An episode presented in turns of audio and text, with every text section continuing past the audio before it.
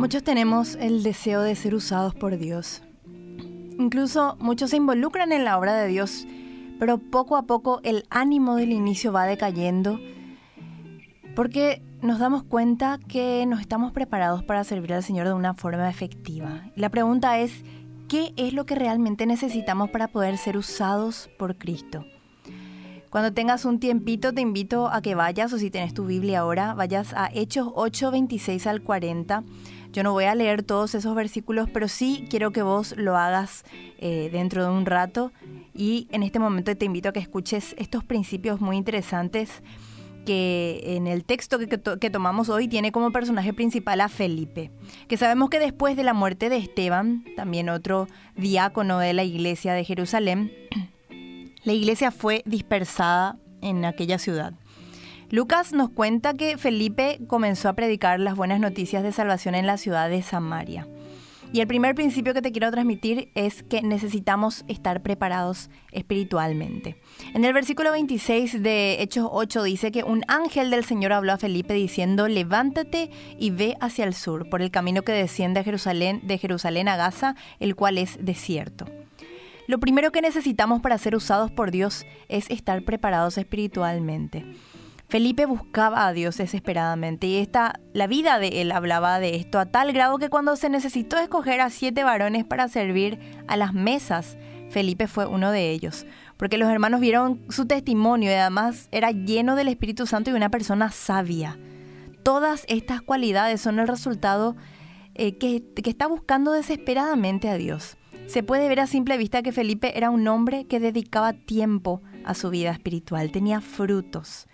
Esta búsqueda por parte de Felipe le llevó además a cargarse de preocupación por las almas perdidas.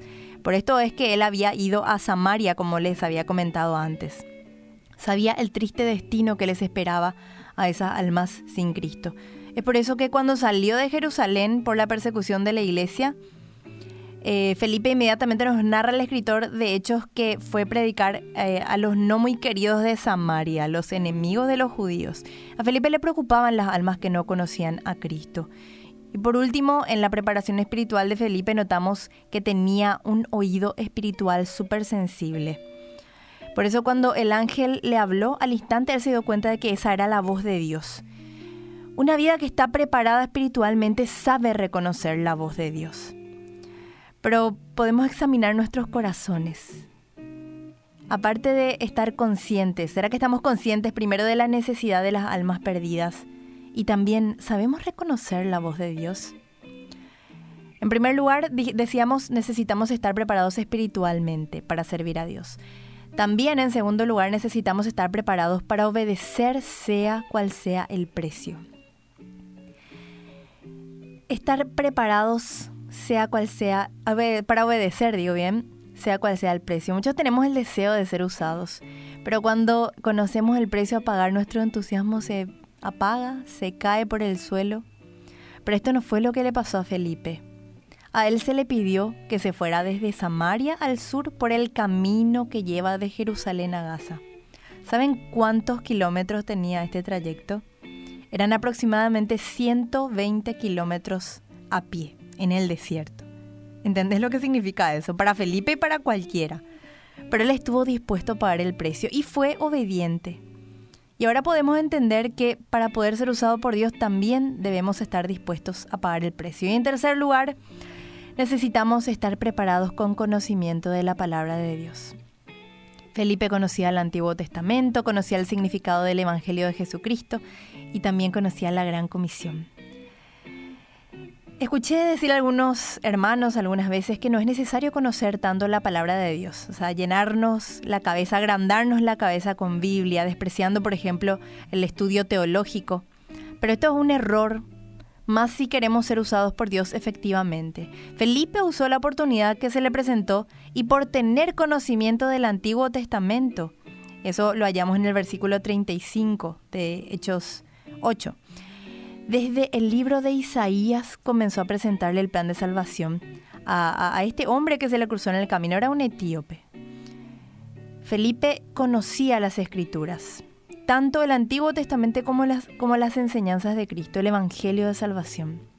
Tenemos que recordar que nadie se va a salvar por sus buenas obras, sino por recibir el Evangelio. La fe viene por el oír y el oír por la palabra de Dios. Además, tenemos que recordar que el que convence es el Espíritu Santo y la espada que Él usa es la palabra. Así que es necesario que conozcamos la palabra de Dios para ser usados por Él. Es imprescindible. ¿Cuál sería el motivo que nos está impidiendo servir a Dios efectivamente? ¿Buscamos realmente el rostro de Dios para estar preparados espiritualmente? En nuestra vida se puede encontrar un buen testimonio o nos falta espiritualidad. ¿Será que estamos dispuestos a pagar el precio, sea cual sea, para obedecer a Dios? ¿O quizá nos falta conocimiento de la palabra? Querido, querida oyente, Dios nos quiere usar, quiere usarte a vos para su gloria. Yo te invito a que le pidamos a Dios primero perdón si no, no nos estuvimos preparando lo suficiente para ser usados por Él. Y también quiero invitarte a que nos comprometamos con el Señor a que con su ayuda podamos hacer todo lo que esté a nuestro alcance para prepararnos mejor para poder servirle como Él se merece. Vamos a orar.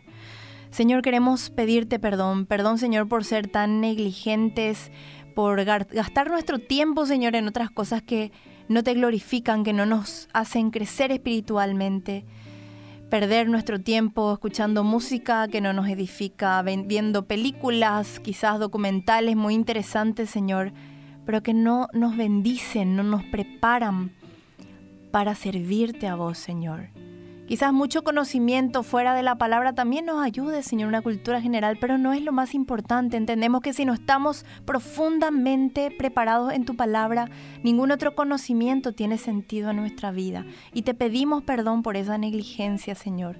Te suplicamos que nos ayudes a ser sinceros con nosotros y poner el máximo de nuestro esfuerzo, Señor, para prepararnos y todo lo que esté en nuestras manos, el tiempo que tenemos, invertirlo bien para glorificarte y servirte como realmente vos te mereces. Te damos gracias, Señor, en el nombre de Jesús. Amén.